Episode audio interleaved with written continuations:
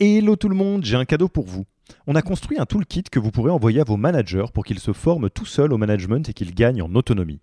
Concrètement, c'est une version do-it-yourself de notre programme de formation au leadership.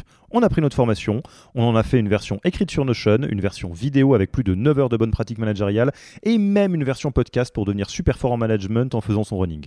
Beaucoup de gens vendent ce genre de truc, nous on pense que ça doit être gratuit. Pour avoir accès à tous ces bonus, il vous suffit d'aller sur www.yaniro.co slash bonus, B-O-N-U-S, et on ne vous demandera même pas votre email. Sur ce, je vous laisse avec l'épisode du jour.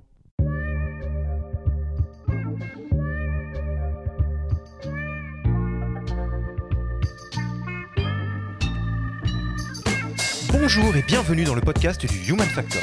Je m'appelle Alexis Eve et tous les mercredis, je vais à la rencontre des plus belles startups pour construire avec vous la collection des meilleures pratiques RH de l'écosystème. Il y a une différence entre aller chercher une info qui va être utile pour faire ton choix versus vraiment euh, faire ce que les autres te disent. Ne vous embêtez pas à prendre des notes, on s'en occupe pour vous. Vous pouvez retrouver le meilleur de cet épisode et de tous les autres dans le Yaniro Wiki la bible des meilleures pratiques RH dans un Notion. Rémunération, recrutement, cooptation, tout y est. Pour découvrir le Yaniro Wiki, allez tout simplement sur www.yaniro.co/wiki et ajoutez la page en favori pour la voir sous la main quand vous en aurez besoin. Pour l'heure, je vous laisse avec l'invité d'aujourd'hui et vous souhaite une bonne écoute. Bonjour Émilie, comment vas-tu? Ben moi je suis au top, écoute toi Alexis? Eh ben écoute, ça va très très bien. Au moment où on enregistre, c'est euh, euh, retour de congé pour nous deux, je crois, début d'année, un petit vendredi de fin d'après-midi, et c'est sympa. Moi, j'ai euh, toujours grand plaisir à faire des épisodes comme ça en fin de semaine. Je trouve que c'est une manière très agréable de, de, terminer, et j'ai hyper hâte, no pressure, hein, euh, Émilie, mais hyper hâte de notre échange parce que je pense que, que, ça va dépoter. Donc je te remercie grandement d'avoir accepté nos invitations sur le podcast du Human Factor euh, de Yaniro. Et euh, bah voilà, welcome, welcome, que te dire d'autre? Merci, merci beaucoup déjà, franchement, de m'avoir proposé de, témoigner sur un sujet qui me passionne depuis longtemps. Donc voilà, si je peux apporter ma pierre à l'édifice, je serais vraiment contente. Alors, si vous avez lancé cet épisode, vous avez cliqué sur le titre, donc vous avez une petite idée de ce dont on va parler, mais peut-être ne connaissez-vous pas euh, Émilie. Euh, donc, est-ce que je te laisserai pas te présenter? Tu le feras bien mieux que moi, j'en suis certain. Ouais. Donc moi, je suis effectivement Émilie. Euh, aujourd'hui, en fait, je suis coach euh, de dirigeants et consultante, mais euh, avant de faire ce beau métier, j'ai été pendant 20 ans DRH, donc j'ai travaillé sur différentes facettes du métier RH, que ce soit du recrutement, du learning ou du RH généraliste dans des entreprises très variées comme L'Oréal, Tesla ou, Deezer. Et mon dernier poste, c'était d'être Chief People Officer chez Deezer où j'avais bah, l'intégralité de la responsabilité de la fonction euh, sous moi. Voilà. Et aujourd'hui, je continue d'accompagner des DRH, mais plutôt sous la casquette euh, coach euh, ou consultante. Alors, si vous me connaissez un petit peu, vous avez dû, euh, vous devez deviner à quel point ça a été difficile de choisir un sujet avec Émilie, parce que alors là, il y a quand même des cases qui se cochent les unes après les autres. Euh, une expérience phénoménale, enfin 20 ans, euh, c'est, je pense que on oublie de le dire, mais il n'y a pas 150 personnes qui ont autant d'expérience RH dans la tech. c'est, un métier qui, en tant que tel, est, plutôt en, en, développement et en accélération. là, tu as donné entre deux points virgules des noms qui doivent faire rêver absolument tout le monde, si je pense à L'Oréal, Tesla ou Deezer. Et en plus de ça, euh, euh, euh, quelle tendresse ne puis-je pas avoir pour une collègue coach? Donc, c'est te dire si on est content. on aurait pu parler de beaucoup de choses. Et ce dont, sur quoi on s'est mis d'accord avec Émilie, qui va être le cœur de l'épisode d'aujourd'hui, c'est comment, quand on est RH, on devient core part euh, du business. Euh, et ça, c'est, euh, je, te laisserai détailler juste cette notion, Émilie, parce que je pense qu'on est d'accord sur le concept, mais tu as une manière de le mettre en mots que je trouve, que je trouve très, très fine. c'est, on parle beaucoup de RH business partner comme s'ils étaient quelque part à côté du business. Et euh, en tout cas, moi, de ce que j'ai vécu euh, depuis, euh, depuis 2018 avec Yaniro, c'est beaucoup ça. C'est l'incompréhension de est-ce que la RH, c'est une fonction support à côté du business? Les DRH peuvent dire oui, mais j'ai pas ma place au COMEX. Les COMEX disent oui, mais en fait, on prend pas notre place, etc. Et donc, qu'est-ce que c'est que cette notion de business partner versus core part Enfin, c'est quoi l'objectif de cet épisode, ma chère Émilie? Mais ouais, franchement, pour moi, c'est d'abord c'est un sujet qui me tient à cœur parce que euh, je l'ai vécu. Donc, euh, j'ai dû moi-même positionner la fonction RH euh, dans les entreprises où j'étais. Et, et, surtout, je vois que c'est toujours un sujet parce que les DRH avec lesquels j'ai le plaisir de travailler bah, me partagent le fait que c'est pas facile de positionner la fonction RH au, au bon endroit, qu'ils en ont un peu marre de lutter pour ça. Et, et, donc, ouais, j'avais envie de parler de ça aujourd'hui. Tu l'as très bien dit, il y a un titre que j'aime pas du tout, qui est le titre de business partner. Alors très clairement, hein, j'ai eu des HR business partners dans mes équipes, j'ai eu ce titre. Oui, rien de euh, personnel. Norme du marché, donc je critique pas euh, les gens qui ont ce titre ou ceux qui le donnent, je l'ai fait aussi. Mais ce que j'aime pas derrière cette notion-là, c'est qu'effectivement, il y a une sorte de notion implicite de si t'es partenaire, c'est que t'es en dehors et que t'es pas dedans. Et en fait, ce titre-là ou cette notion-là, on la dit pas pour le marketing, pour le produit ou pour les sales. Bah non, eux, ils, sont le business. Donc il n'y a pas de, ils sont partenaires, c'est le business. Quand tu parles de ces fonctions-là, tu parles du business. Et, et j'ai jamais compris pourquoi c'était pas la même chose avec les RH, parce qu'en fait, sans people, il n'y a pas de business. Donc ça n'existe pas un business sans people. Euh, et même d'ailleurs, quand tu n'as pas de DRH ou de fonction RH, il y a des ressources humaines pratiquées dans l'entreprise par d'autres personnes, mais c'est forcément, si tu as une entreprise et des gens, tu as des ressources humaines. Oui, tout à fait. Et c'est euh, et, c'est donc sur ça qu'on va rentrer. Euh, vous nous connaissez un petit peu euh, à la fois en termes de, je dirais presque manifesto et en termes de positionnement. manifesto, on est clairement militant euh, pour euh, faire grandir la place des RH euh, dans la French Tech parce que je pense que absolument tout le monde a, à y gagner. Émilie, vous la découvrirez assez rapidement dans cet épisode. Je pense que tu n'es pas très loin de, cette, de, cette, de ce manifesto-là. et d'un point de vue approche, plutôt que de débattre, même si on pourrait en débattre très longtemps sur la place des RH, etc., on va s'ancrer sur des choses à faire en fait, qu'est-ce qu'on peut faire quand on est RH euh, C'est quoi les must-do? Euh, Il y en a cinq euh, que va nous partager Emily pour passer de business partner à core part of the business. En gros, plutôt que de maudire les cieux en se disant c'est pas normal, c'est pas bien, et, donc d'avoir une position qui est quelque part pas autonome par rapport à ça. Qu'est-ce que moi, RH, je peux faire pour faire un pas vers core part of the business? C'est parti? On parle là-dessus? Yes, avec, euh, ouais, avec plaisir. Je suis tout à fait en ligne et avec le manifesto et avec le ton parce que euh, j'ai pour principe de dire qu'on est acteur euh, de ce qui se passe. Et donc, j'aime cette notion de choix, de responsabilité et donc les cinq must-do, effectivement, dont on va parler. Le, le premier, en fait, je l'ai mis en premier, mais parce que juste, il se fait en amont. Donc, si on le prend dans un ordre chronologique, bah, c'est la, première chose à faire. Euh, et ça se joue dès les entretiens. En fait, euh, la première chose à faire, bah, c'est euh, de s'aligner sur la vision du rôle de la fonction RH et du rôle de DRH qu'on va prendre.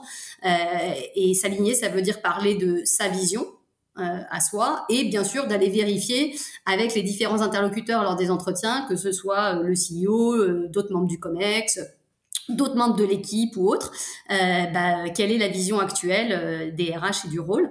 Euh, mon conseil, c'est d'être le plus concret possible dans ces entretiens, d'aller vraiment poser des questions précises. ça peut être le titre, ça peut être la reporting line, ça peut être le budget alloué au RH, ça peut être les headcounts, ça peut être le rôle qu'on veut avoir au sein du COMEX. Euh, ou même auprès du CEO. Euh, je sais que par exemple pour des DRH que j'accompagne, ils ont vraiment envie d'être positionnés comme le bras droit du CEO, comme euh, son coach interne, comme la personne de confiance. Ben ça, il faut qu'il l'exprime et qu'il vérifie est-ce que c'est aussi l'attente du CEO ou pas même si on est bien d'accord que ça va se faire avec le temps et avec une relation qui se construit. Néanmoins, est-ce que ça fait partie des attentes? Ça, c'est un truc dont on peut discuter euh, dès les entretiens. Et, euh, oui, c'est utile d'être concret. Après, ça peut. Tu as un exemple, toi, de, ça, parce que ton dernier job, euh, effectivement, de, DRH, c'est quelque chose où, tu as appliqué. Ça, je fais un petit aparté on est vraiment systématiquement dans tous les épisodes de ce podcast et donc aujourd'hui aussi dans du comment Émilie a fait pour et après on prend ce qu'il y a à prendre, mais ce n'est en aucun cas une, une PhD ni moi-même en RH. Donc c'est vraiment prenez du partage d'expérience. J'imagine que Tesla, L'Oréal et Deezer ont, ont bougé depuis, ça sera assez normal, mais en tout cas on peut vous partager ce qui s'est passé. Donc excuse-moi, donc ouais, ouais, non, et il n'y a pas de recette magique. De toute façon, tu l'as dit, euh, il y a euh, à un moment quelque chose qui va fonctionner dans un contexte donné. Euh, mais oui, je voulais partager l'expérience chez, chez Deezer parce qu'en plus, ça montre bien qu'il n'y a pas besoin d'avoir tous les clignotants au vert pour y aller. C'est qu'en fait, là, je vous ai une liste un peu à la Prévert de parler de titres, headcount, budget, reporting line, etc. Mais ça ne veut pas dire que tout doit être au beau fixe pour prendre le job. Typiquement, quand j'ai pris le job chez Deezer, il était rattaché au CFO. Et je sais que c'est un no-go pour pas mal de, candidats. Oui, tout à fait. Euh, euh, et je crois même que tu avais fait un, petit. Un post euh, là-dessus, ouais. Un petit récap là-dessus, ouais. un petit récap là-dessus. moi, ça m'a pas dérangé parce que, en fait, j'ai vérifié que cette reporting line n'avait aucun impact sur mon pouvoir décisionnel et mon pouvoir d'action. Donc, quand j'ai eu l'entretien avec le CFO, euh, je lui ai dit, je lui ai dit, ok, bon, ça te reporte. Maintenant, est-ce que je suis au même niveau que les autres membres du Comex? Est-ce que j'assiste aux mêmes réunions? Est-ce que je peux avoir accès au CEO sans toi dès que j'en ai besoin? Euh, Et est-ce qu'il y a vraiment aucun laps de temps d'information? C'est-à-dire que j'ai le même niveau d'info que tous les autres membres du Comex. Une fois qu'il m'a rassuré là-dessus, que je l'ai aussi validé avec le CEO et que j'ai senti qu'en plus lui, les RH, c'était pas son dada, c'était pas son gros kiff de gérer ça et qu'il allait ça tombait bien. voilà, ça tombait bien. Il allait laisser la marge de manœuvre et que par ailleurs, j'avais euh, les autres trucs dont on a parlé, euh, le titre, l'équipe, euh, etc. Bah, je me suis dit, ok, en fait, les conditions de succès, elles sont réunies. et puis en plus, l'avenir m'a donné raison quelque part parce qu'au bout de 6-8 mois, le CEO a remis la reporting line sous lui parce qu'il a vu que ça avait pas vraiment beaucoup de sens de ne pas l'avoir en direct. Euh, et, donc, on a euh, remis un peu euh, le truc en ordre. voilà. Mais alors ça, c'est, je, j'essaye de pas parler plus que toi parce que je me dis que ça craint. Mais j'ai vraiment envie de vous partager des choses que j'ai, des discussions que j'ai eues avec des, copains et des copines RH. Euh, je pense que ce que tu dis, en tout cas, ça résonne très très fort dans ce que tu, dans, dans, dans les, les vécus que j'ai eus parce que euh, c'est juste ni plus ni moins qu'une question de deal. Et euh, en fait, effectivement, quand on dézoome complètement, le recrutement en tant que tel, et recruter euh, un DRH ou une DRH, c'est un recrutement, euh, c'est juste essayer de trouver le bon deal entre des compétences attendues, enfin des compétences vers une mission attendue et des aspirations de l'entreprise et les aspirations de la personne qui va prendre le deal. Et c'est valable pour n'importe quel job et c'est valable pour ce job aussi. effectivement, une grosse manière de se créer des problèmes plus tard, c'est de ne pas regarder en détail le deal, ou d'accepter un deal qui a l'air un peu moyen, ou de euh, ne même pas lire les petites lignes du contrat. Euh, entre, enfin métaphoriquement j'entends, euh, parce que effectivement c'est c'est pas du tout choquant euh, de re-rentrer dans la finesse du trait sur un sujet, de dire ok là vous me mettez sous le CFO, contrairement à au truc tout noir tout blanc que je vous ai dit, c'est pas nécessairement un bloqueur, mais ça serait un bloqueur si en fait c'est un gate vers le CEO ou si j'ai pas une place au Comex ou si ou si parce que je pourrais pas faire mon boulot correctement, et donc tu rentres dans la finesse du trait, et ce qui fait qu'effectivement plus tard ça change. donc ça le côté comprendre le deal et, et provoquer la compréhension du deal, ça j'aimerais bien t'entendre là-dessus, euh, c'est probablement essentiel parce que euh, je ne sais pas quel est ton vécu dans cette expérience-là ou dans les, euh, les, les, les, amis RH que tu peux avoir, mais il est très possible que vous ayez face à vous des gens qui n'ont juste pas d'idée du, de, de, la place que peut avoir un DRH ou une DRH, et donc il y a une partie du deal que vous devez écrire pour eux, probablement. Je sais pas toi quel est ton vécu là-dessus. je, je, pense que c'est vraiment dans la préparation des entretiens qu'il faut réfléchir à tout ça. Tu vois et euh, c'est un travers aussi parce que j'ai fait beaucoup de recrutement. Donc après, quand tu passes côté candidat, je pense que j'y suis euh, d'autant plus préparé ou sensible. C'est quand je vais dans un entretien, j'y vais autant pour leur parler de moi que pour vraiment aller poser des questions et chercher des infos. Euh, et donc c'est deux cases équivalentes, si tu veux, dans, la, préparation. Donc je me dis, bah voilà, moi, qu'est-ce qui est important pour moi? Si je vais à l'entretien, c'est parce que euh, il y a quelle opportunité derrière ce job qui peut m'intéresser. Et donc, comment je vais vérifier que ce qui pourrait être intéressant, bah, l'est vraiment? Euh, par exemple, euh, je suis passionnée par culture, valeur d'entreprise.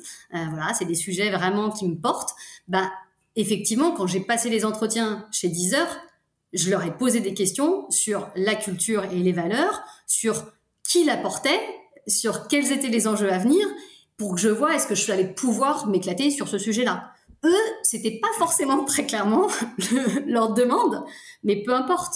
Euh, il y avait d'autres choses où je leur ai demandé sur quoi j'allais être évaluée.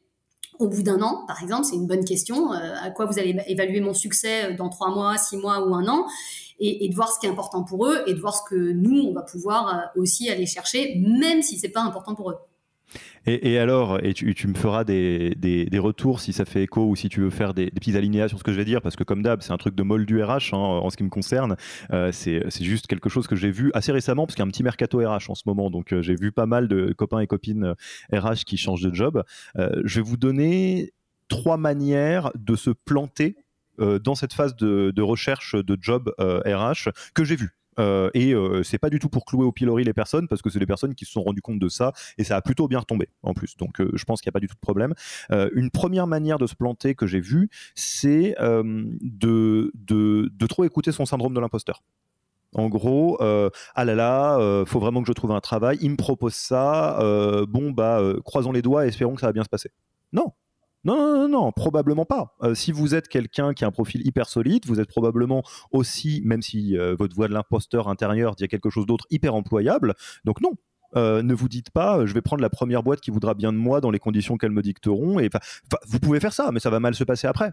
Et plus tard, enfin c'est exactement ce que tu dis. Et plus tard, quand vous direz on m'a pas laissé la place de, bah non, en fait c'était dans le deal dès le début. Donc mm. ça c'est une très bonne manière de se planter. on pourra faire une spéciale syndrome de l'imposteur une autre fois parce que c'est quand même un classique. Mais L'autre manière de se planter que j'ai vue, c'est exactement l'inverse. C'est-à-dire euh, avoir un ego déplacé. Arriver en disant je veux ça mais sans avoir la logique de j'ai besoin de ça pour bien faire mon boulot. C'est je veux une place au COMEX parce que c'est stylé, euh, je veux un gros budget, je veux une grosse équipe et tout. Non, non. Vous avez besoin d'une place au COMEX pour être justement core business et pas euh, business partner. Vous avez besoin euh, d'un budget parce qu'il va probablement falloir level up en SIRH, peut-être former des gens ou, ou d'autres trucs.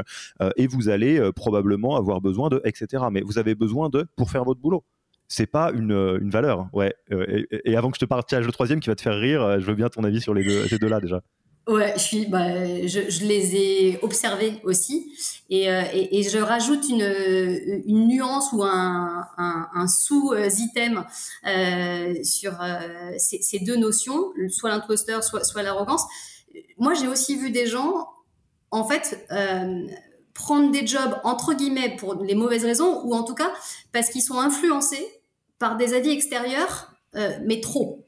Euh, je m'explique et je donne des exemples. Euh, il y a une différence entre aller chercher une info qui va être utile pour faire ton choix versus vraiment euh, faire ce que les autres te disent. Euh, par exemple, moi, au tout tout début de ma carrière chez L'Oréal, j'avais des potes qui avaient bossé chez L'Oréal avant moi et j'avais deux sons de cloche, certains qui me disaient c'est génial, vas-y, tu vas t'éclater et d'autres qui me disaient mais non, plutôt mourir, ça n'est pas toi, Émilie, c'est Satan, fuis. voilà. bon, bah il y a un moment où il faut surtout se poser la question de qu'est-ce que ça veut dire pour moi? Et, et en fait, j'y pense parce que je pensais à une discussion récente avec une DRH qui vient de prendre un job et elle hésitait entre deux postes. Et, elle n'était pas certaine de prendre celui qu'elle a pris au final. Euh, je pense qu'elle a bien fait parce qu'elle entendait que euh, le, CEO, le founder, euh, était hyper difficile à, travailler, avec qui travailler, que vraiment c'était un manager super compliqué, voire certains l'appelaient toxique, etc. Et à côté, elle avait un choix entre guillemets plus safe. Et, et j'ai discuté avec elle et finalement, je lui ai dit mais toi, tu le sens comment ce CEO Parce qu'il peut être toxique ou en tout cas euh, difficile euh, avec certains, mais les discussions que tu as eues, c'est quoi? Et surtout, est-ce que tu peux aller creuser encore ce point avec lui? Mais sur la table, mais carte sur table. Parce que je voyais bien que son gut feeling lui disait que c'était là où elle voulait aller, en fait. mais qu'elle écoutait les autres qui lui disaient d'aller vers le safe choice, etc. Et, euh, et voilà, donc c'est un peu ça pour moi aussi. C'est pour trouver le, juste milieu, réfléchissez à ce qui est important pour vous Ouais, ouais, absolument, 100% d'accord, et euh, ça va faire écho avec euh, mon, ma manière 3 de, planter cette étape-là. Et, point important, on n'est pas du tout en train de vous dire que c'est facile, hein. c'est même plutôt difficile, mais ça change rien au fait qu'il faut le faire. c'est un mal nécessaire, dirons-nous. La troisième manière que j'ai vue euh, de se planter, c'est d'auditer la boîte ou de faire une due deal de la boîte que vous allez rejoindre avec le mauvais prisme. C'est-à-dire vous faites une due deal de je vais être DRH ou RH ou, ou assimilé. et j'ai vu une, en plus, c'est une RH que je trouve absolument formidable par ailleurs. Et elle me parlait justement d'un job et elle me disait bon, bah, j'ai fait une due deal. Et en fait, elle m'a donné tous les éléments d'une due deal qui allait plutôt pas dans le sens de rejoindre cette boîte. spoiler alert qu'elle a rejoint à la fin. et en fait, c'était une due deal de business angel elle me disait le marché il est comme ci, le machin il est comme ça, et puis, euh, enfin exactement ce que tu ferais euh, si tu investissais dans une boîte en étant hands-off. Et ce à quoi je lui ai répondu, je lui ai dit c'est intéressant euh, cette data-là. Maintenant tu vas pas être hands-off, tu vas être hands-on. Tu paries pas sur un cheval, tu es dessus. Donc est-ce que ça change ta décision? Peut-être. Et effectivement, elle a, changé le prisme et euh, il s'avère que elle est partie dans cette aventure-là. Donc, euh, la due deal de la boîte, bien sûr, bien sûr, aller regarder un petit peu tout. Euh, mais tu vois, typiquement, si je prends quelque chose qui est un petit peu clivant dans ce que je vais dire, surtout si vous rejoignez une boîte en tant que DRH et que vous faites votre due deal habituel et d'aller regarder c'est quoi les notes sur Glassdoor, bah, peut-être que la boîte elle a des mauvaises notes sur Glassdoor et que c'est précisément votre job, entre autres choses, de remonter le truc. Hein. Carrément. Donc premier, euh, première manière de s'assurer euh, une place core business et pas HRBP, euh, enfin business partner, c'est ça se joue avant le début en fait. donc au niveau du recrutement et au niveau de l'alignement qu'on va avoir, c'est quoi le deuxième must do le deuxième, alors je vais enfoncer une porte ouverte hein, parce que on le fait quand même assez naturellement quand on est DRH, mais c'est comprendre les métiers comprendre les métiers de la boîte. Euh, cela étant dit, ça va au-delà du one-on-one. Oui, bien sûr, vous allez prendre un nouveau job, vous allez rencontrer des gens dans l'entreprise, vous allez leur demander euh, ce qu'ils font euh, et vous allez vous intéresser. Non, vraiment, il faut aller beaucoup plus loin, selon moi, pour vraiment arriver à, à comprendre, voire à vivre, c'est quoi le quotidien de leur métier, c'est quoi la réalité de leur métier. et est-ce que moi-même je suis en fait capable d'expliquer ce que eux font à quelqu'un d'autre? C'est toujours, euh, tu sais que tu as assimilé quelque chose si tu es capable toi-même de l'expliquer. Donc pour ça, il y a différentes façons de faire que j'ai testées. euh, tu as euh, une façon qui est le shadowing. Euh, c'est bah, je vais venir voir avec vous ce que vous faites. Euh, typiquement, chez Deezer, j'assistais aux réunions euh, des tech et des produits. J'avais jamais bossé dans euh, la French Tech, donc je me suis fait les DSM, les démodets, voilà, tout ce qui pouvait être des choses où, auxquelles j'assistais en tant que participante. Et je posais des questions si je comprenais pas. Et puis après, j'avais eu du décodage des équipes aussi. Mais vraiment, pendant tout mon premier mois, j'ai eu 50% de mon temps qui était dédié à ça dédié à euh, aller euh, au plus près des équipes, euh, faire des playlists, voilà, aussi sur le côté content, pour comprendre la chaîne des métiers. Donc, vous pouvez pas forcément le faire sur 100% des métiers, mais si tu prends quand même les, métiers qui sont au cœur du business de l'entreprise, comme tout va y être connecté plus ou moins, tu vas réussir à comprendre le reste de, des fonctions de la boîte, quoi, et comment les choses s'imbriquent en fait. Ça, euh, pour, pour faire euh, juste une toute petite emphase avant que tu nous parles de, ce que tu as pu faire chez, Tesla et L'Oréal et dans d'autres expériences, euh, on voudrait juste mettre l'emphase sur un truc. Quelque chose qui est revenu dans la préparation de cet épisode avec Émilie, c'est qu'on s'est rendu compte que, ce que ce que les plus grands, entre guillemets, font de différents pour arriver à des résultats exceptionnels par rapport à des, à, des peut-être pas aussi grands que Tesla, Deezer ou L'Oréal, chacun dans leur verticale en fait, c'est rarement surprenant, c'est juste à un niveau d'intensité qui est beaucoup plus élevé que tous les autres. Euh, dit autrement, euh, tu l'as dit toi-même, là, au début, le shadowing, ça n'a rien de très particulier passer 50% de son temps en shadowing jusqu'à ce que tu connaisses euh, backward tous les métiers de la boîte ou en tout cas beaucoup, oui, c'est un niveau d'intensité qui est un petit peu différent. Donc c'est pour ça que, et peut-être c'est très très bien que tu parles de l'intensité qu'il y a derrière et de la réalité de ce que tu as fait, parce que je sais qu'on pourrait sortir de là en se disant, ok, bon, bah ça je le fais le shadowing. Euh, oui, mais comment? Et en fait, le but du jeu, euh, pour faire juste un tout petit cran avant que tu parles de Tesla et L'Oréal, euh, c'est, et tu le diras peut-être différemment, mais vous serez core business et pas business partner quand vous comprendrez aussi bien le business et quand vous maîtriserez aussi bien le business que toutes les autres parties du business. Et ça, il n'y a pas de mystère pour le faire, c'est des heures sur le tatami. Vous ne pourrez pas le faire. Et, donc, le moment où vous vous dites euh, Oh là là, j'ai un syndrome de l'imposteur, je comprends rien et tout, demandez-vous, ça va piquer un petit peu ce que je vais dire, demandez-vous est-ce que vous avez un syndrome de l'imposteur ou est-ce que vous êtes une imposture? Ce qui est une question à se poser, parce que si vous avez un syndrome de l'imposteur parce que vous comprenez rien à ce qui se dit dans les réunions, bah comprenez. ouais, j'allais dire, c'est pas trop tard. Oui, c'est pas trop tard, absolument, c'est pas grave. ça, en plus, de mon expérience en tout cas, les gens, ils apprécient vachement que tu ailles passer du temps avec eux. Oui, tout à fait. Même si c'est au bout de six mois où tu te dis, ben, tiens, j'ai un blind spot, il y a une partie du business que j'ai pas compris, euh, ben, rien ne t'empêche de leur dire, les gars, euh, est-ce que je peux me joindre à vous? Euh, Voilà, il y a des nouveautés, j'aimerais comprendre X, Y ou Z. Et, et, puis en plus, j'ai pas eu le temps auparavant et j'ai pas envie que vous vous sentiez délaissé. Donc est-ce que vous êtes OK pour que j'y aille quoi? Oui, c'est ce que tu disais chez Deezer, c'est euh, le point de départ, c'est j'ai pas fait tant de tech, euh, enfin de French tech que ça, euh, je rattrape le retard, c'est parti quoi. Ouais, et puis après, tu vois, j'ai pas pu tout faire, et clairement, il y a des métiers auxquels je me suis intéressée bah, plus tard, aussi parce que c'était pas le focus de la boîte à un instant T. Donc, tu as des métiers où euh, euh, ça roule, entre guillemets, et où tu pas forcément euh, l'urgence d'aller tout de suite tout comprendre. Bah, ça, tu sais que tu le feras un peu plus tard et tu as le droit de prioriser. c'est pas, c'est pas un grand mot. après, dans les, les autres techniques, et on parlait d'intensité, chez Tesla, moi, j'ai été faire moi-même j'ai fait du vie ma vie. Donc par exemple, j'ai livré des voitures. Euh, ça faisait partie de la culture de la boîte de dire euh, il y avait une énorme fierté des produits, donc des voitures, euh, et il fallait très bien les connaître. Et puis en plus, de toute façon, comme quand on a lancé la modèle 3, on a fait une hyper croissance avec, sais plus, 150% de croissance en, en trois mois. Bah, il fallait que tout le monde vende des voitures. Bah oui. Donc on se retrouvait tous le dimanche sur le parking du store à livrer les voitures aux clients qui ne savaient même pas qu'ils se faisaient livrer par euh, le VP MEA, euh, la DRH. Euh, pour eux, on était des livreurs et c'est tout quoi. mais ouais, tu as besoin de comprendre, bah ok, ça veut dire quoi C'est il faut que je fasse quoi pour livrer la voiture au client quoi. donc ça, ça te permet de, de vraiment aller au plus proche finalement euh, des, équipes, de leurs difficultés, de euh, ce qui marche pas aussi potentiellement. Euh, tu vois, quand quand tu vu le logiciel à remplir qui est hyper compliqué ou qui prend trois plombes, etc., bah, effectivement, tu as plus d'empathie pour les équipes qui te disent que leur quotidien est pas facile, par exemple. Ouais, bah L'Oréal, ils sont très connus pour ça aussi. J'imagine que tu n'as pas échappé euh, euh, au terrain avec euh, ton expérience L'Oréal.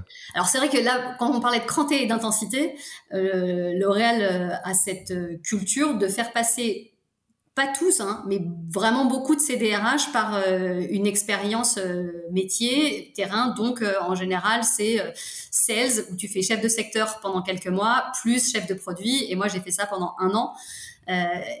Alors tu peux te dire que pendant toute une année, je fais pas des RH, mais alors euh, j'y suis restée 15 ans et je pense que euh, l'investissement temps versus euh, crédibilité, enfin légitimité obtenue est le meilleur possible. Oui, et, c'est pour ça que moi je suis très friand euh, de t'entendre parler de trois mondes différents, parce que L'Oréal, évidemment, c'est euh, CAC 40, Tesla, c'est euh, très grosse boîte tech américaine, on peut parler du blitzscaling, etc. Deezer, voilà, e, exemple de, très très belles réussites françaises. Mais je pense que ce qu'on peut garder, et je te laisserai pareil le partager spécifiquement dans le monde RH, comme leçon de, de ça, c'est What's worth doing is worth doing well. Ce qui vaut la peine d'être fait vaut la peine, d'être fait bien. Et rien de ce qu'on vient de vous dire, le shadowing, le vie les onboarding terrain, etc. Rien de ceci ne sont des idées que vous avez jamais eues dans votre tête. Vous avez déjà pensé à tout ça. Euh, maintenant, des boîtes qui disent ah on pourrait faire un vie et après des boîtes qui investissent le temps, le budget, euh, le décalage avant d'avoir de la performance euh, que ça implique ce genre d'onboarding, bah, il n'y en a pas beaucoup qui font le pas parce que bah, ça implique d'accepter le désolé pour les anglicismes mais le sunken cost euh, de ce genre de choses, euh, et d'accepter aussi que pendant qu'on fait ça, on fait pas autre chose. Donc là, c'est-à-dire qu'on paye Émilie euh, sur un, salaire RH pour qu'elle vienne faire un boulot terrain, mais ça fait partie du grand plan, entre guillemets, quoi. Ah oui, et puis alors, tu vois, quasiment, enfin, chez, chez L'Oréal, c'était même l'inverse. C'était que à la base, je voulais faire du recrutement et que eux m'ont dit, tu n'en feras pas tant que tu n'es pas passé par le terrain et que tu n'as pas compris les métiers. Donc, on est même sur une autre logique. Tu euh, t'as pas gagné tes, tes, jalons si tu n'as pas euh, compris euh, ce que tu vas recruter derrière. ça reste, ça, ça reste assez exceptionnel. Moi, j'aime bien l'indicateur. C'est une, amie qui me, qui m'en a parlé de rôti c'est Return on Time Invested. Euh, et est-ce que ton rôti, il est bon ou pas? Je trouve ça très bien. C'est rigolo, ouais, ça j'aime bien. Donc, euh, deuxième must-do, faut passer du temps avec les équipes pour bien comprendre les métiers. Euh, là, vous, Émilie vient de vous donner plein de manières de passer du temps avec les équipes. gardez dans un petit coin de votre tête que, effectivement, le, je vais dire un truc, c'est très hustle culture à l'américaine, mais je vous donne un ordre d'idée souvent, si vous faites ce, qui est la bonne pratique que vous avez entendue et que ça marche toujours pas, ça veut probablement dire que vous avez, il manque un zéro à l'unité que vous aviez en tête. Vous vous dites, bah oui, j'ai fait deux rendez-vous euh, cette semaine. Euh, oui, mais c'est pas assez. Peut-être en faire 20. et en fait, c'est ce genre de choses qui fait la différence. Quoi. Il y a un moment donné, ça va être l'intensité. Troisième pilier, troisième must-do pour euh, rentrer dans le, core business et ne pas rester satellite. Ouais, on l'a un peu évoqué, euh, c'est connexe à comprendre les métiers, c'est vraiment de bien comprendre le PNL et le business model de la boîte. Euh, mais dans un niveau de détail là encore qui va très loin. C'est-à-dire qu'il faut que vous soyez à l'aise dans les réunions budget pour challenger, y compris vos homologues, sur comment ils, ont fait leur budget. Par exemple. Ça, si tu arrives à faire ça, ça veut dire que effectivement, tu es en, peers dans ton COMEX parce que finalement, bien sûr, tu es l'expert sur ton métier et tu fais ton budget RH et c'est là-dessus que tu es euh, le plus euh, euh, crédible et, et en maîtrise. Mais tu comprends suffisamment les métiers des autres et surtout leurs enjeux business, financiers, KPI pour aller poser des questions quand c'est eux qui présentent. Euh, question euh, pour comprendre, mais aussi pour challenger. Et pour ça, bah, il n'y a pas de secret. Il faut mettre, euh, enfin, soulever le capot hein, et aller mettre les mains dans le cambouis. votre CFO ou toute autre personne de l'équipe finance est votre meilleur ami. Donc, on arrive, on passe du temps avec l'équipe finance et on prend le PNL et toutes les lignes. Et en plus, comme on arrive, on pose toutes les questions qu'on veut. Euh, voilà, donc euh, tous les acronymes qu'on n'a pas compris, moi je suis arrivée, je savais pas ce que c'était. Qu'un ARPU, le SAC, la LTV, enfin du churn. Je venais pas d'un subscription business model, donc c'était pas du tout des termes qui étaient employés avant. Eh ben, euh, tu apprends tous les termes et puis tu vas comprendre l'impact qu'ils ont sur le sur le PNL, Ouais, et, alors ça, donc J'interromps l'épisode une petite seconde pour vous rappeler que si vous voulez envoyer à vos managers la version Do It Yourself de notre formation en management, il vous suffit d'aller sur www.yaniro.co slash bonus B-O-N-U-S. Sur ce lien, vous trouverez gratuitement toute notre formation en version vidéo, podcast et la boîte à outils du management Notion qui était jusqu'alors réservée aux managers conformés. On n'aime pas vendre des secrets, on préfère vous les offrir et parier que vous bosserez avec nous si vous voulez les implémenter plus vite. Sur ce, retour à l'épisode. Euh, c'est évidemment crucial. On, pourra voir. J'adore ta technique de euh, passe toute ta vie avec ton CFO jusqu'à ce que tu comprennes. La bonne nouvelle, c'est qu'en plus, personne vous en voudra de pas comprendre. C'est pas, c'est pas votre job au démarrage. Donc, euh, mais par contre, si vous ne maîtrisez pas ces éléments-là, il n'y a aucune chance de faire votre job à un niveau core business. En tout cas, c'est très, c'est très complexe. C'est probablement impossible. en deux mots, si je resserre un petit peu sur les personnes qui ont l'habitude d'écouter The Human Factor, le jeu French Tech, donc si vous êtes dans une boîte startup scale-up qui est VC funded, faut comprendre que que vous soyez à l'aise avec ou pas, le jeu est par nature un jeu financier. C'est-à-dire, euh, la boîte est VC funded, ça veut dire que euh, sur la trajectoire de la boîte, il y a des actionnaires qui vont essayer de trouver un retour sur investissement si je simplifie les choses, je vous renvoie au très bon épisode qu'on a fait avec Nicolas Ducharme de Batch, euh, qui est euh, donc euh, qui a la double casquette DAF et DRH et qui donc connaît les deux langues pour les détails. Mais gardez juste ça en tête. Ce que ça veut dire, c'est que par définition, toutes les décisions sont prises sur des indicateurs qui sont des dérivés de ce truc-là. Euh, on recrute par rapport à de la croissance qu'on imagine, euh, on euh, va éventuellement prendre des décisions d'expansion par rapport à tel ou tel truc de marché, de part de marché, etc. Plus tôt vous êtes capable de jouer avec le même langage que tous les autres autour de la table, plus ça se passe bien. Parce que ce que tu disais au tout début, qui est très intéressant de mais en fait, on vient jamais demander au marketing, aux sales ou aux produits s'ils sont core business ou euh, business partner. C'est parce que de près ou de loin, tous ces euh, métiers-là sont naturellement connectés au business. Les sales vont être connectés au CA, le marketing va être connecté potentiellement à des leads d'inbound, le produit va être connecté au churn, euh, au sens où un bon produit fait que les gens churnent moins.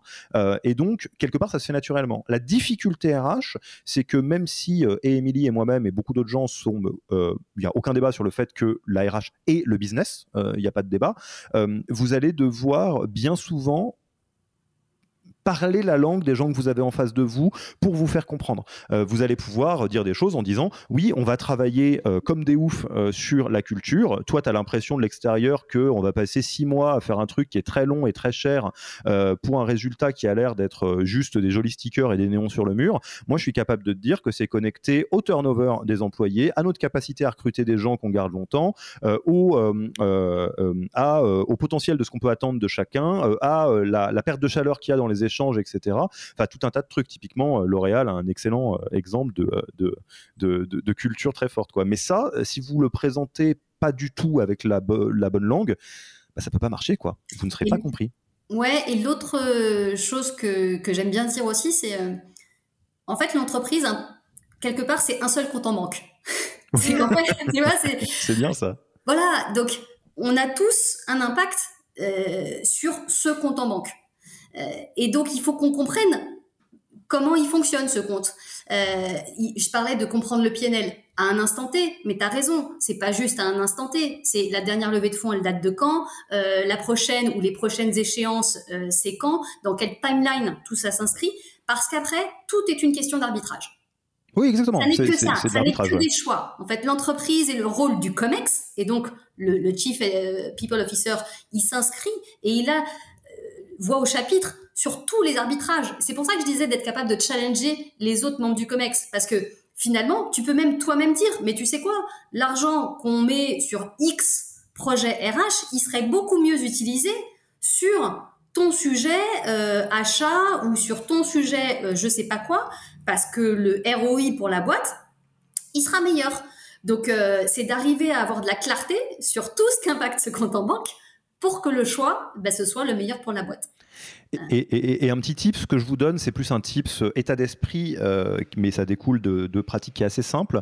C'est euh, un, biais que j'ai trouvé assez marqué dans le monde RH et dont on est un peu responsable, hein, pour être honnête. c'est le biais de la bonne pratique. C'est-à-dire, on fait des choses parce que les autres ont dit que c'était bien de le faire. Ok, mais la réalité, c'est que votre boîte n'est pas forcément ni Deezer, ni L'Oréal, ni Tesla. Euh, tout ça, il y a des spécificités, même si, euh, euh, à l'inverse, il y a des playbooks. S'ils ont, en gros, un playbook qui a marché chez Salesforce, il marchera très probablement sur votre CRM. Ça change rien au fait que un exercice mental auquel vous pouvez vous habituer, c'est au moment où vous voulez lancer quelque chose. Quoi que ce soit, la culture, carrière pass, SIRH, remettre la grid REM au carré, etc. Posez-vous la question de c'est censé avoir quel impact sur quel indicateur clé in fine? Et si vous n'êtes pas capable de répondre à ça parce que vous maîtrisez pas assez les indicateurs, passez du temps avec les, bonnes personnes. Et si malgré tout ça vous n'êtes pas capable, c'est que peut-être que ça sert à rien ou c'est pas le moment ou euh, faut pas le faire comme ça ou en tout cas il y a plein de raisons quoi. Mais euh, si vous vous dites il faut faire ça, pourquoi? Bah je sais pas parce que ça serait bien. Hmm, un petit peu compliqué quoi. Ouais et je, te rejoins sur la question du moment. Hein. Enfin clairement. Euh, surtout en startup scale-up, ça sert à rien d'aller regarder des boîtes beaucoup plus matures. Elles ont mis des années à en arriver là. Donc, euh, tu vois, le, le carrière pass, quand tu as 100 employés, bah non, en fait, tu vas pas avoir beaucoup de cases à mettre. Donc, oui, développer tes employés, bien sûr, que les gens puissent développer des nouvelles compétences, c'est essentiel, sinon ils vont partir. Euh, et en plus, tu as un intérêt parce qu'ils vont mieux performer si tu les développes mais tu vas le faire différemment. Tu n'as pas besoin de quelque chose euh, très compliqué pour dire que tu as coché la case ou euh, faire un joli post LinkedIn. Et euh, comme tu disais, de toute façon, on, on fait compte commun avec tous les autres, donc on n'a pas argent infini, quoi. C'est, on, aimerait bien s'acheter Netflix, OCS, Disney Plus et tout ça, mais bon, bah, on va faire avec l'argent qu'on a, quoi. Et on verra plus tard quand on en aura plus. Tout à fait. Et, un, et, un, dernier truc que je voulais partager sur parler de langage business parce que j'ai trouvé que c'était assez efficace euh, quand je le faisais, c'est euh, une fois que tu as compris ces, acronymes ou euh, ces concepts clés dans ta boîte, bah, de les appliquer au RH, ça permet de la pédagogie et de l'éducation du business aussi. C'est-à-dire que si tu utilises le même langage qu'eux, ils comprennent mieux ce que tu veux faire. donc j'ai deux exemples comme ça, mais typiquement chez Deezer, on avait designé le talent funnel sur exactement le même funnel que le user funnel. Donc, on parlait, euh, tu vois, de ton, SAC, ton Single Acquisition Cost. Euh, euh, bah, finalement, c'est quoi pour faire rentrer quelqu'un dans la boîte C'est quoi le coût Et tu passes de l'awareness à bah, il arrive et puis après tu l'engages jusqu'au churn et jusqu'au win back. Bah, la personne, une fois qu'elle est partie de l'entreprise, donc qu'elle a churné, comment je peux faire Soit pour la win back, parce que peut-être que je vais la réemployer et la re-recruter dans deux ans, euh, ou comment je fais pour que ce soit un ambassadeur qui me permette d'aller en acquérir d'autres, qui est une autre façon de faire du win-back. Mais en fait, je pourrais utiliser plein d'autres mots pour dire la même chose. Et d'ailleurs, je l'appelais pas comme ça quand j'étais chez euh, Tesla ou chez euh, L'Oréal. C'était pas le même funnel. C'était les mêmes concepts du recrutement à l'engagement. Mais le vocabulaire, il changeait pour que finalement ton business le comprenne bien. Donc, allez regarder c'est quoi les frameworks de référence de votre business et essayez de voir lequel vous pouvez vraiment répliquer parce que ça va créer des, liens euh, qui créent de la proximité en fait et de la compréhension. Ouais, alors euh, absolument, et désolé de faire le parlage sur parlage sur parlage, mais euh, deux hacks pour vous, parce que 100% aligné avec ce que vient de dire Émilie. première chose, vous, RH, comprenez très très vite que tout ce qui s'applique en growth s'applique en RH. C'est la même chose, euh, parce qu'en fait, la responsabilité que vous avez euh, euh, quand vous êtes DRH, pour prendre ce job-là, c'est la croissance interne de la boîte, c'est tout. les équipes growth, sales, marketing s'assurent à ce qu'on ait des clients et donc des revenus. Vous, vous vous assurez qu'il y a des gens qui font les trucs qui nous permettent d'avoir des, clients et du revenu. Et donc, ce que ça veut dire, c'est que tout ce qui fonctionne dans un monde fonctionne dans l'autre à très très peu de détails près.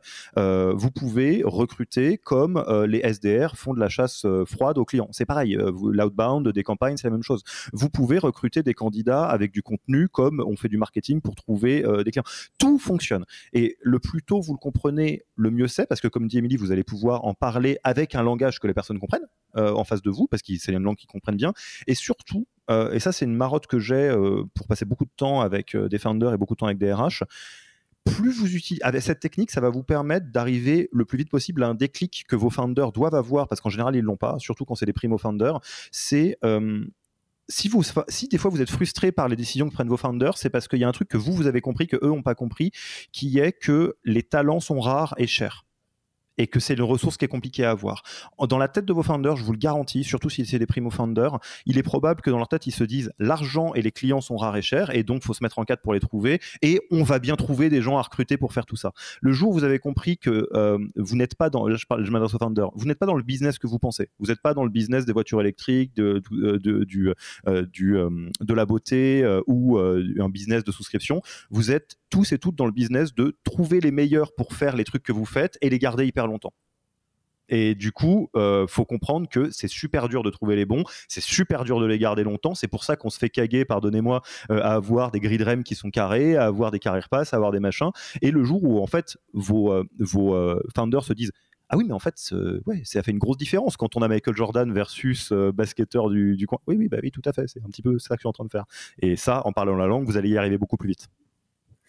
Et les gens ne le voient pas, mais je souris à ce que tu dis. Euh, c'est que tu parles de primo founder.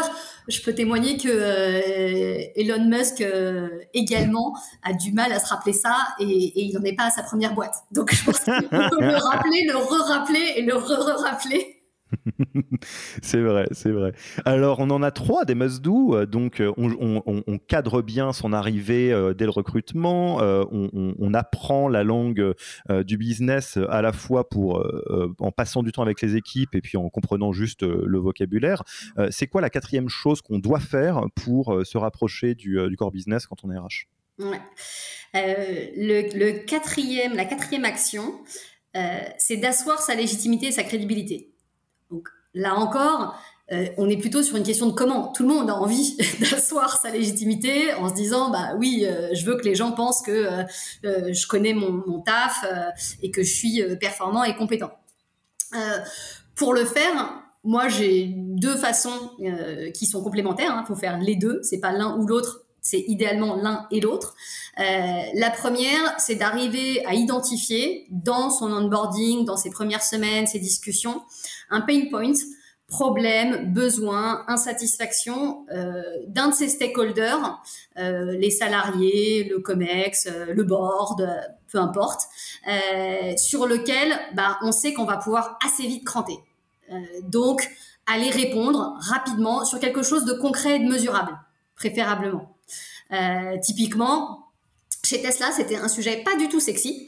je suis arrivée, j'avais la responsabilité de l'Europe du Sud et j'avais la, la, France, notamment en direct, avec un très très gros problème de système de paye.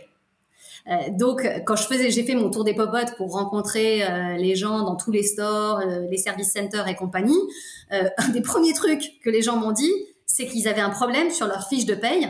Euh, j'ai compris que les salariés, forcément, étaient extrêmement insatisfaits, euh, les managers aussi, mais qu'en plus, ça prenait beaucoup de temps à l'entreprise parce que les gens passaient des heures à recalculer leur fiche de paye, à se plaindre auprès de leur manager, euh, et l'équipe RH était épuisée parce que ça faisait vraiment des mois qu'ils essuyaient les plaintes, qu'ils n'arrivaient pas à changer, à comprendre ce qui se passait, etc.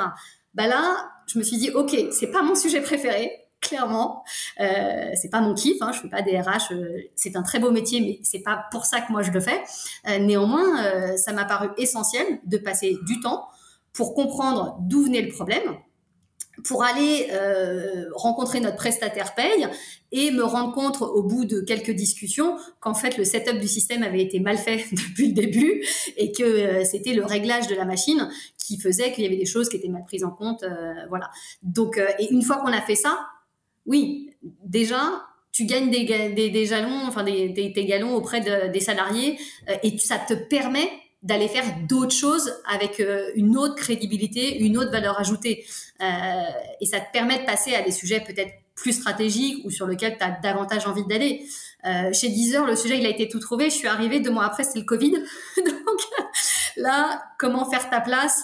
Ben, De toute façon, euh, oui, il y avait une crise à gérer. Euh, le CEO s'est retourné vers moi en me disant, Émilie, qu'est-ce qu'on fait euh, Ben Là, tu, tu, tu adresses la crise en cours euh, et bah, ça te permet très rapidement euh, de, de montrer la valeur ajoutée et l'impact en fait vraiment euh, direct que tu peux avoir sur les salariés mais aussi sur le business. Et, ça, alors ça, c'est un très bon exemple de comment la pensée business au sens large, donc là-dedans je vais mettre marketing, onboarding, produit, etc., euh, s'applique tout à fait à la RH. Parce que là, moi je vais retraduire exactement ce que tu viens de dire avec une langue qui est peut-être universelle pour euh, les, experts growth et founders. C'est comment est-ce que on, euh, raccourcit au maximum le moment où on achète notre RH, donc la Emily en l'occurrence, et le premier effet waouh. Euh, prenez un exemple, vous travaillez avec deux coachs sportifs. Il y en a un qui vous dit, euh, alors tu auras des résultats, mais dans six mois. Et pendant six mois, tu vas juste en baver. Ok, super. Le nombre de chances que vous droppiez en cours de route est très très très élevé. Maintenant, imaginez euh, euh, un autre coach sportif euh, qui vous dit Ok, ok, on va faire ça. Je vais pas te mentir, ça va prendre un petit temps avant d'avoir des résultats hyper profonds. Par contre, on va faire tel ou tel exercice ou truc de nutrition ou truc de sommeil qui fait que dès dans 10 jours, tu vas avoir un regain d'énergie. Et là, vous vous dites Waouh, truc de fou, quick, le fameux quick win, le low hanging fruit, etc. Et effectivement, il y a fort à parier si vous rejoignez une boîte euh, ou si vous êtes en, mobilité interne, que les, changements de fond que vous deviez faire prennent un peu de temps. Maintenant, euh, vu que vous êtes très probablement aussi dans une position dans laquelle on n'attend pas grand chose de vous et dans, certains cas de figure, on va malheureusement vous considérer comme une fonction support. Tout ce que vous pouvez faire rapidement pour avoir un impact qui est tangible pour tout le monde euh, est évidemment un très très bon move ou pour qu'on se dise Ah oui, non, mais en fait, ça a un vrai impact sur le business. Oui, tout à fait. Donc, on va continuer à faire ça. Quoi. Donc, tu as le côté, il y a un pain point existant. Euh, manifeste, euh, donc euh, souvent il n'est pas trop compliqué à identifier parce que les gens t'en parlent et il vient à toi. Et après, tu as le deuxième angle qui est j'identifie un gap. Et là, c'est plutôt il y a un sujet qui n'est pas adressé, un trou dans la raquette, etc., dont les gens soit parlent, soit parlent pas, hein, mais où tu te dis qu'il il y aurait un intérêt à aller faire quelque chose, ou toi, tu as envie d'aller te positionner, hein, parce qu'on se dit que euh, l'idée est d'aller, euh, oui, résoudre des problèmes, mais euh, d'aller positionner la RH sur des enjeux peut-être plus stratégiques aussi. et là, typiquement, bah, regardez, regardez ces espaces qui sont créés.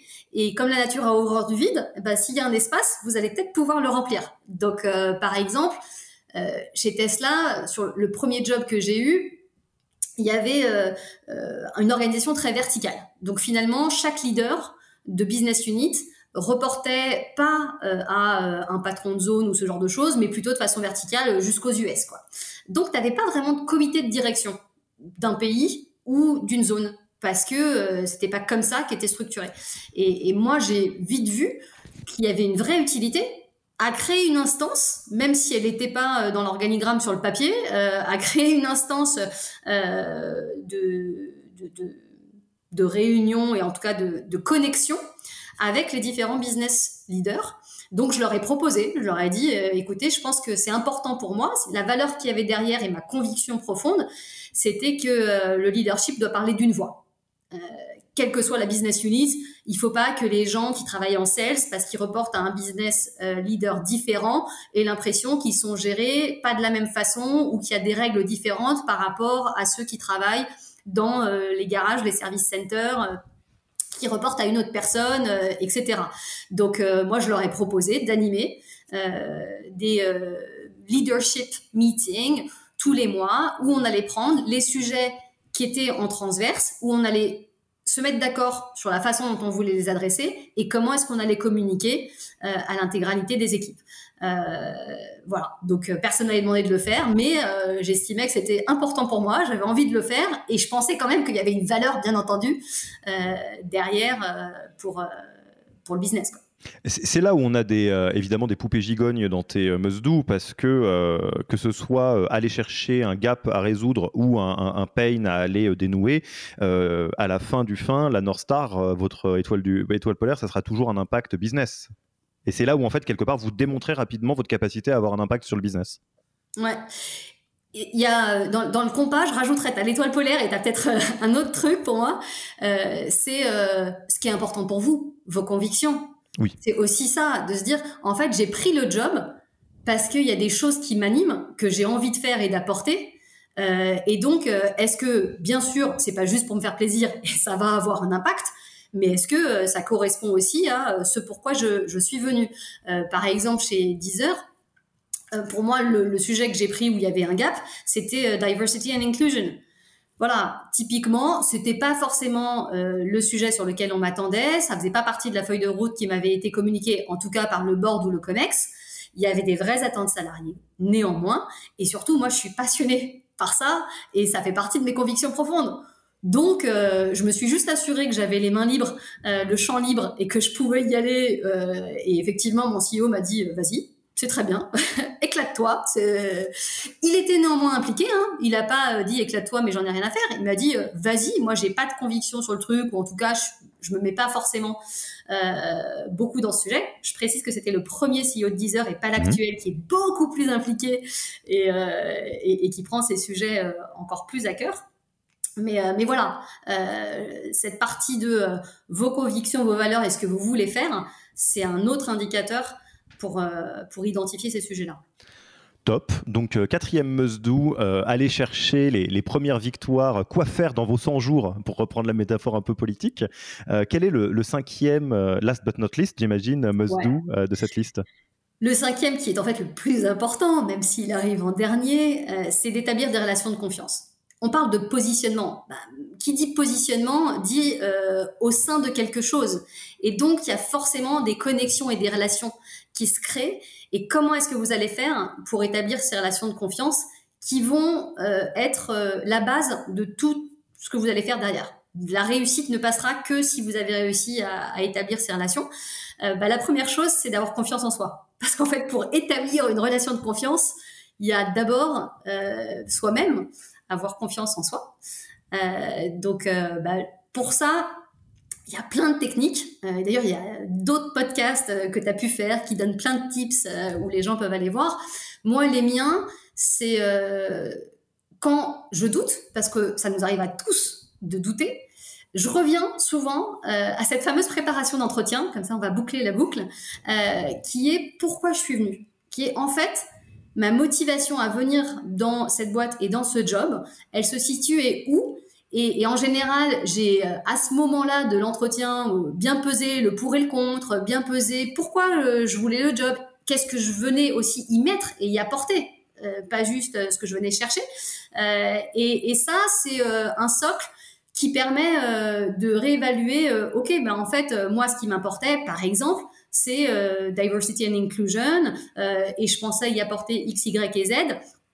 Et donc, euh, ben voilà, ça me remet en confiance sur le pourquoi je suis là et pourquoi aussi euh, potentiellement j'ai des choses à apporter. Euh, deuxième chose, là on est sur un, ce que j'appelle avoir réfléchi au scénario et si ça marche pas. important ça aussi. Et ça, c'est c'est un truc qui m'est venu à la fois de chez Tesla et de techniques de négociation. chez Tesla, quand j'ai pris le job, j'ai vite compris que si tu as peur de te faire virer, tu peux rien faire. mais c'est vrai, en fait, c'est une boîte qui vire très vite euh, ses leaders. Honnêtement. Oui, c'est une culture euh, très différente de ce qu'on a l'habitude de voir, quoi. Ouais, puis c'est visible. Hein, tu vois, euh, moi, en, deux ans, d'abord, j'avais la moyenne de durée d'un leader, c'était deux ans, et j'ai vu, j'ai eu trois patrons différents en deux ans. Donc, t'as vraiment vite compris que euh, tu es sur un siège éjectable parce que tu es exposé quand tu es sur des niveaux de, leadership dans cette boîte-là et que la culture fait que euh, bah, on n'a aucun problème euh, à te sortir euh, si ça le fait pas. Donc, pour avoir une vraie liberté d'action, il faut être prêt à ça. Donc, faut rentrer dans la boîte en te disant ça dure trois mois, ça dure trois mois, ça dure six mois, ça dure six mois, ça dure un an, ça dure un an. Euh, que je me fasse virer ou que je veuille partir. Hein. C'est pas juste. Oui, tout à fait. Euh, que, le contrat soit rompu d'une manière ou d'une autre. Voilà. Et ça, moi, je l'avais vachement préparé parce qu'en plus, je quittais 15 ans de L'Oréal. Et en plus, je partais de chez L'Oréal en ayant déjà la promotion que je devais prendre chez L'Oréal. Donc, je, entre guillemets, je pouvais. Enfin, j'avais des gens qui me disaient, euh, t'as quand même beaucoup à perdre parce que tu avais un beau job qui t'attendait, le job d'après c'était un chouette truc, et tu risques tout ça pour aller chez Tesla. Donc au moment où tu prends ta décision, il faut avoir réfléchi à euh, ok euh, et si ça marche pas euh, je fais quoi? Et, une fois que tu as ton plan B que tu t'es dit voilà ce que je ferai si ça marche pas et j'ai fait la même chose chez Deezer et je fais la même chose en me lançant en coaching et en consulting tu vois donc c'est la même logique eh ben ça te rassure parce que tu te dis ok en fait je sais ce que je ferai donc il n'y a pas de il a pas de drame et ça te relaxe vachement en fait si tu es prêt à l'éventualité que ça marche pas, si tu sais ce que, ce que va être ton plan de repli, ta BATNA, c'est ta Best Alternative to Non-Agreement en, en, euh, eh ben, tu es beaucoup plus fort et tu te sens plus fort dans ce que tu fais. Donc, euh, c'est 100% aligné sur euh, ce que tu dis et euh, je rajouterais, euh, pareil, dans cette fameuse période de mercato DRH, que ça reboucle avec le syndrome de l'imposteur parce que typiquement, j'ai déjà échangé avec des, des, RH absolument formidables qui, au détour peut-être d'un petit, d'un petit apéro networking ou un truc comme ça, un petit peu ouvert, me disaient, oh là là, j'ai la trouille, etc. Est-ce que je vais trouver Est-ce que j'ai trouvé? Et moi, un peu extérieur à ça et forcément avec ma posture de coach un peu taquin, je disais, mais si toi tu trouves pas, qui trouve? Dans le cas présent, euh, au sens où c'était quelqu'un qui a un CV absolument dingue euh, et qui globalement a le niveau maximum d'employabilité de ce jeu-là. Et euh, c'est donc évidemment, et c'est bien naturel, le syndrome de l'imposteur qui parle, mais toujours est-il que d'y réfléchir en amont, de ne pas le voir comme un tabou ou en se disant oh, surtout jamais le chômage, etc., et juste se dire c'est le genre de truc qui peut arriver, qu'est-ce qui se passe, c'est quoi la batna, effectivement, ça va vachement vous libérer l'esprit parce que ça va vous permettre de remettre, de faire discuter votre syndrome de l'imposteur s'il existe avec une voie rationnelle. De plan B égale, on verra. Voilà. on le prévoit d'avant. Euh, autre truc que je fais, si parfois je doute, euh, c'est euh, bah d'abord je me rappelle que je ne mens pas en entretien. C'est-à-dire que quand je passe un entretien, en général, je me vends comme tout candidat, c'est-à-dire que je mets en avant et en valeur ce que je sais faire, mais je vais pas jusqu'à mentir. Non, je suis honnête. Donc si les gens m'ont recruté, c'est qu'a priori, il y a des trucs que je peux amener dans le job qu'ils ont estimé utiles et intéressants. Donc, qui suis-je pour douter de moi-même alors que eux ne doutent pas, tu vois? Donc, euh, ça, c'est euh, c'est quelque chose que je rappelle aussi, tu vois, aux, personnes qui euh, parfois ont pu venir me voir en me disant, oui, je me sens comme ci ou comme ça. C'est, mais arrêtez de vous faire des films en plus, hein, parce que vous vous mettez en tête des choses, mais ça, c'est votre voix intérieure à vous qui parle mais les autres ne vous le disent pas. On vous l'a pas dit que vous n'étiez pas la bonne personne pour le job. Si on vous l'a dit, c'est autre chose.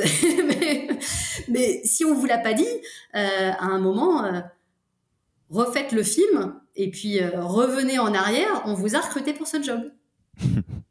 Écoute, euh, ça, boucle très bien nos, nos cinq, enfin tes cinq must-do.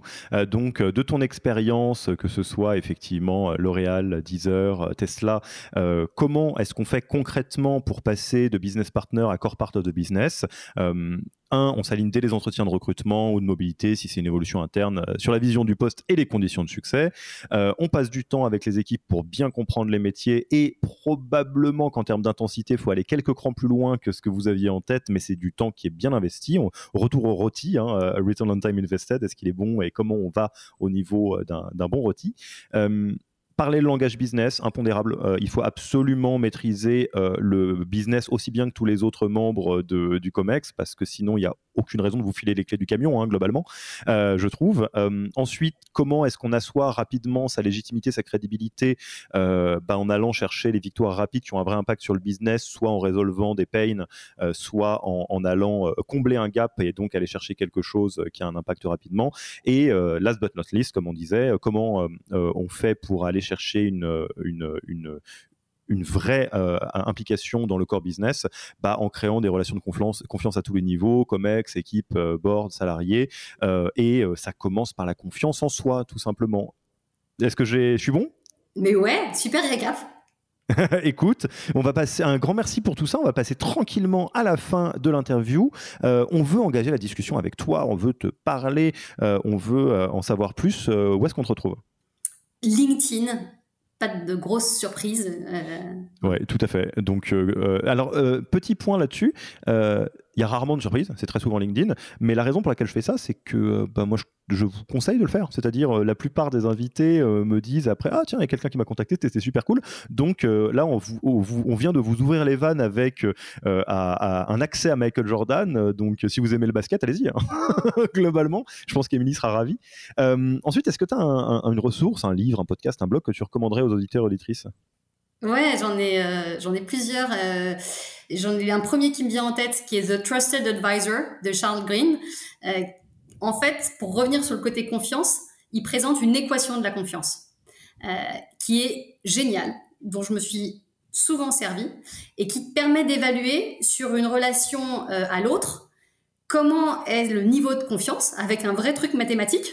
Euh, ça, c'est mon côté cartésien qui revient. Et, de te dire si je dois améliorer la confiance avec l'autre, sur quels critères je vais pouvoir aller faire bouger la ligne. Donc, J'adore. J'adore, j'adore. Je l'ai pas lu, euh, mais il me donne, tu me l'as très bien vendu. Euh, est-ce que tu as un, outil euh, qui, te plaît bien, toi, un outil préféré en ce moment? Un outil préféré, quand j'étais DRH, les classiques Figures, 15.5 ou Culture Amp bah, étaient ce que j'utilisais et je trouvais honnêtement très efficace. Euh, et aujourd'hui, euh, je vais davantage être sur euh, ChatGPT, Calendly ou ce genre de choses. Et ChatGPT, honnêtement, franchement, c'est top. Assez bluffant, hein, ChatGPT, quand on prend le temps d'y aller. donc, bah, oui. Ça gagné du temps Franchement, c'est. Mettez-vous-y, mettez-vous-y. Euh, j'ai euh, récemment utilisé ChatGPT pour faire une lettre de motivation pour avoir une, euh, une, un appart et ça a très bien marché. donc, il n'a rien à voir avec le business. et enfin, tu connais notre tradition. si tu étais à ma place, tu aimerais recevoir qui? À qui est-ce qu'on passe le micro? À qui est-ce que, enfin, qui est-ce que tu nommes pour un prochain épisode du podcast? Alors, j'ai envie de nommer Anne Cloto, qui est la fondatrice de Thank You and Welcome qui est la personne qui m'a parlé du rôti d'ailleurs. Donc, elle pourra vous expliquer tout ça. Euh, mais surtout, c'est une experte de la transmission. donc en fait, elle travaille sur les sujets de transmission, à la fois dans la sphère privée, transmission entre les générations, mais aussi et beaucoup, et c'est le, le, propos de Thank You and Welcome, dans les entreprises, en disant quand tu as quelqu'un qui s'en va et quelqu'un qui arrive, il y a un gap souvent qui fait que tu peux avoir de la déperdition de knowledge management qui a un réel impact sur le business. Et elle, elle a créé cette boîte et mis en place tout un processus euh, pour s'assurer euh, bah, que euh, cet impact-là est le plus minime possible, voire est positif. C'est très précis, c'est très expert, c'est tout ce qu'on aime ici. Donc euh, Anne, de deux choses l'une, euh, lorsqu'Émilie devait choisir parmi euh, toutes les personnes possibles qui est-ce qu'elle invitait, elle ne choisit pas Elon, elle te choisit toi. Ça, c'est quand même pas rien. C'est une petite blague évidemment. et surtout, tu es la bienvenue, Anne, évidemment, dans, ce podcast. Émilie laisse le casque et le micro en partant et tu pourras les retrouver. écoute, c'était un plaisir. Euh, Émilie, de, te recevoir, euh, que tu nous aies fait l'amitié de venir partager ta, belle expérience chez nous. Et puis, euh, ben, encore un grand merci pour ton temps. Et il ne me reste plus qu'à te dire à très vite et à la prochaine. Merci beaucoup. Merci d'avoir écouté cet épisode. Pour mettre en place tout ce que vous venez d'apprendre, n'oubliez pas de vous connecter sur le Yaniro Wiki. Allez tout simplement sur www.yaniro.co/wiki et ajoutez la page en favori pour la voir sous la main quand vous en aurez besoin. Et à mercredi prochain pour un nouvel épisode. Merci d'avoir écouté cet épisode. Petit rappel, si ce n'est pas encore fait, pour accéder à notre formation au management dans sa version gratuite, il vous suffit d'aller sur www.yaniro.co bonus, B-O-N-U-S. Vous y trouverez gratuitement toute notre formation en version vidéo podcast et la boîte à outils des meilleures pratiques du management dans un Notion récapitulatif. Et on ne vous demandera même pas votre email. Profitez bien de cette formation gratuite, envoyez-la à tous vos managers et à mercredi prochain pour un prochain épisode.